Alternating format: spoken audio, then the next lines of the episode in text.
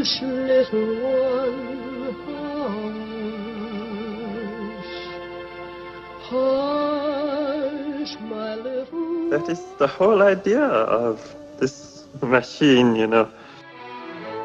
どこ行くの I love you. A grande ilusão. Aren't you drinking? I never drink. Why?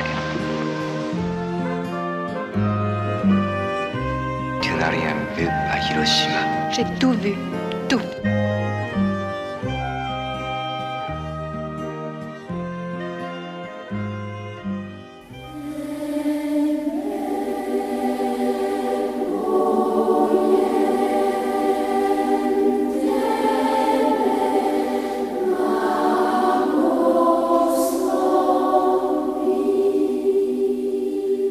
A começar a grande ilusão de hoje, a estreia de Malmkrog, filme de Cristi Puyo, inspirado no livro Os Três Diálogos e o Relato do Anticristo, do filósofo russo Vladimir Solovyov.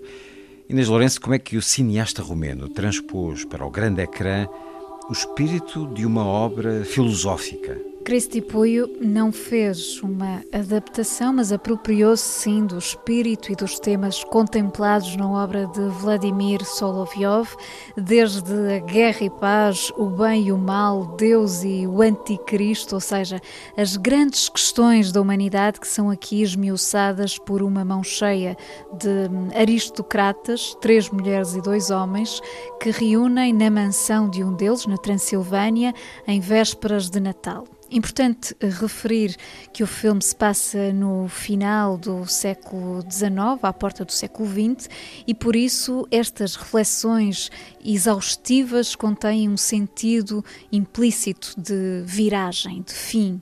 Na sua descrição mais imediata, Mount Krog é uma longa conversa filosófica de 3 horas e 20, que começa antes do almoço e prossegue depois do jantar, dividida por capítulos com os nomes das personagens, mas diria que esta ideia elementar não traduz aquilo que é a estatura do filme. Quer dizer, é quase impossível seguir o sumarento discurso intelectual ao longo de toda a duração do filme, mas aí está o cinema, isto é, a maneira como Puyo coloca as personagens no espaço, convocando-nos para o interior desse espaço, para lá da coreografia dos diálogos e o puro deleite que se atinge na suspensão, que é o próprio contexto da conversa.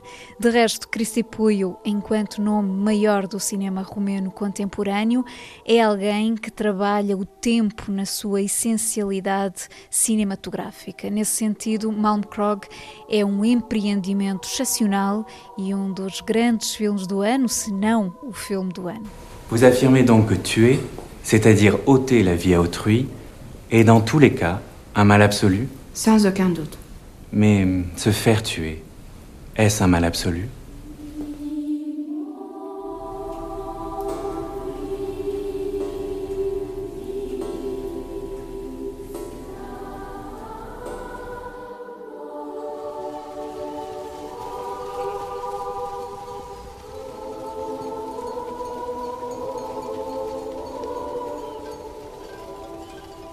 Mais il faut absolument, n'est-ce pas, absolument poursuivre cette conversation.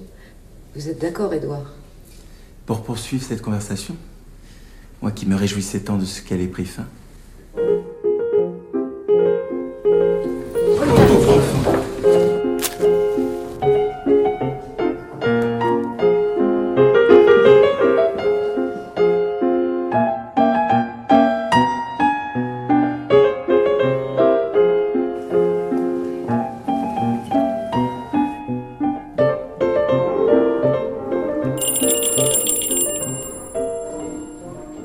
Estreia também nas salas, Primeiro Amor, de Takashi Miike, e na Netflix, Ma Rainey, A Mãe do Blues, de George. Wolfe.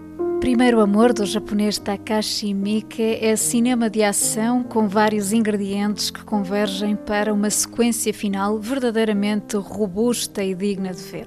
Tudo começa num jovem pugilista que recebe uma má notícia e cujo destino se cruza num simples encontrão na rua com o de uma jovem toxicodependente que acaba por envolvê-lo num esquema de tráfico de droga de que ela própria era uma peça secundária. Enfim, o enredo mete acusas, um polícia corrupto, uma assassina chinesa, traidores e perseguições que tornam o filme um espetáculo muito eficaz, desde logo pela agilidade da história, o toque humorístico e a inocência do tal primeiro amor no meio de um caos bem organizado numa única noite em Tóquio. Por sua vez, na Netflix, Ma Rainey, a mãe do blues, baseado numa peça da Broadway de August Wilson, é uma abordagem do género musical, o blues, enquanto discurso que incorpora a compreensão da vida dos afro-americanos. Aliás, algo que está no âmago de qualquer peça de August Wilson. Neste caso, George C. Wolfe encontrou aqui um veículo para hum, arrancar grandes performances de dois atores. De um lado, Viola Davis, na pele da cantora do título, Ma Rainey, que hum, ficou conhecida como a mãe do blues. Naturalmente, há uma garra imensa na personagem, uma certa brusquidão até. E do outro, Chadwick Boseman, o ator falecido em agosto, que interpreta um ambicioso trompetista da banda de Ma Rainey, com um passado muito amargo e cujo desencanto acumulado se vai refletir numa tarde de gravações com a tragédia à espreita. É de facto uma derradeira interpretação de Boseman que se carrega de significado e que o filme capta com a maior crueza. A one, a two, a you know what to do. This be an empty world without the blues. I try to take that emptiness and fill it up with something.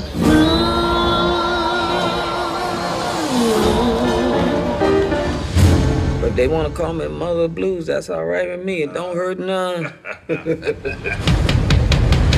down south and Where's the, uh, the horn player? I got a friend. Come on, Levy. You rehearse like everybody else. I'm gonna get me a band and make me some records. I knows how to play real music, not this jug band shit. I got there, they began to sing. That's to get the people's attention. That's when you and Slow Drag come in with the rhythm part. Me and Cutler play on the break.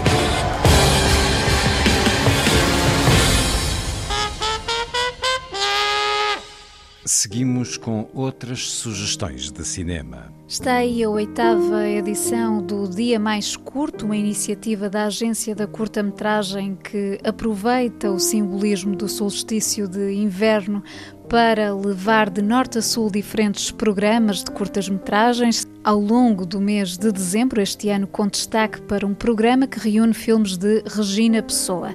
Chama-se Quatro Janelas Discretas para o Mundo de Regina Pessoa e trata-se, no fundo, de uma retrospectiva da magnífica obra desse nome forte da animação em Portugal, desde A Noite, filme de 1999, ao mais recente Tio Tomás, A Contabilidade dos Dias. São curtas-metragens com a arte mais apurada da animação que podem ser vistas a partir desta quinta-feira no Cinema Trindade, no Porto, e Cinema Ideal em Lisboa.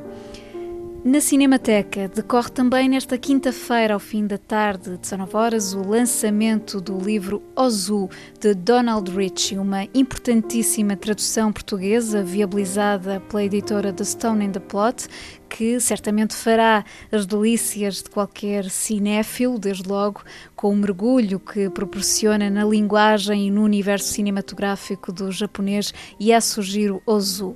Uma sessão de lançamento que terá como epílogo perfeito a projeção daquele que foi o último filme de Ozu, O Gosto do Sake.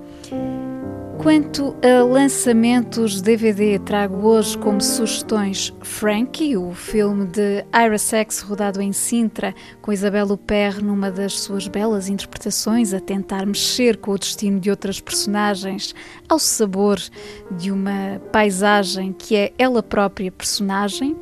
Para os mais novos, Tito e os Pássaros, uma animação realizada por um trio brasileiro, Gabriel Bittar, André Catoto e Gustavo Steinberg, que desenvolve uma parábola à volta da cultura do medo, misturando o traço artesanal com a ideia de conto moderno e ainda O Fim do Mundo de Basílio da Cunha, uma das produções portuguesas mais expressivas deste ano, que vai até ao coração da Reboleira para continuar a crónica íntima dos moradores do bairro através dos olhos de um jovem que faz confundir ficção e realidade.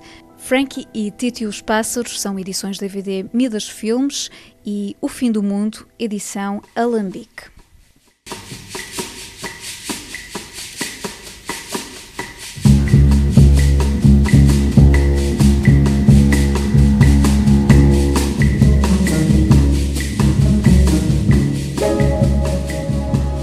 Terminamos com a evocação de John Le Carré no cinema. O escritor britânico morreu no último sábado, aos 89 anos. John Le Carré é dos casos de fascínio do cinema porque os seus romances de espionagem foram de facto matéria de várias adaptações, sendo as primeiras, nos anos 60, particularmente conseguidas. Falo de O Espião que Veio do Frio, de Martin Reed, com Richard Burton e Duas Plateias para a Morte de Sidney Lumet com James Mason. Mas há também A Rapariga do Tambor de George Roy Hill com Diane Keaton, A Casa da Rússia de Fred Skepsi que juntou Sean Connery e Michelle Pfeiffer com passagem em Lisboa. O Fiel Jardineiro, de Fernando Meirelles, A Topeira, de Thomas Alfredson, com Gary Oldman, e entre outros, O Homem Mais Procurado, de Anton Corbin. No entanto, foi na televisão que se eternizou a imagem do agente secreto George Smiley com o ator Alec Guinness. O certo é que, eh, tanto no cinema como na televisão, continuará a afinidade com o canon das narrativas de espionagem de John Le Carré.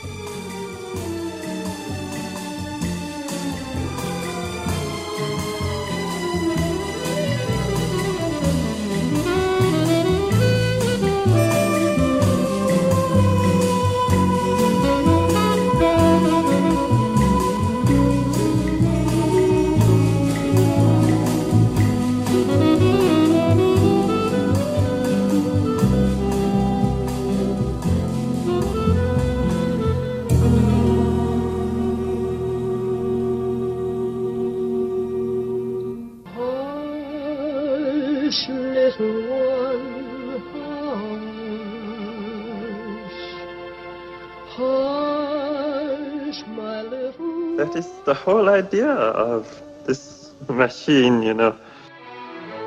どこ行くの I love you. A grande ilusão. Aren't you drinking? I never drink. Why?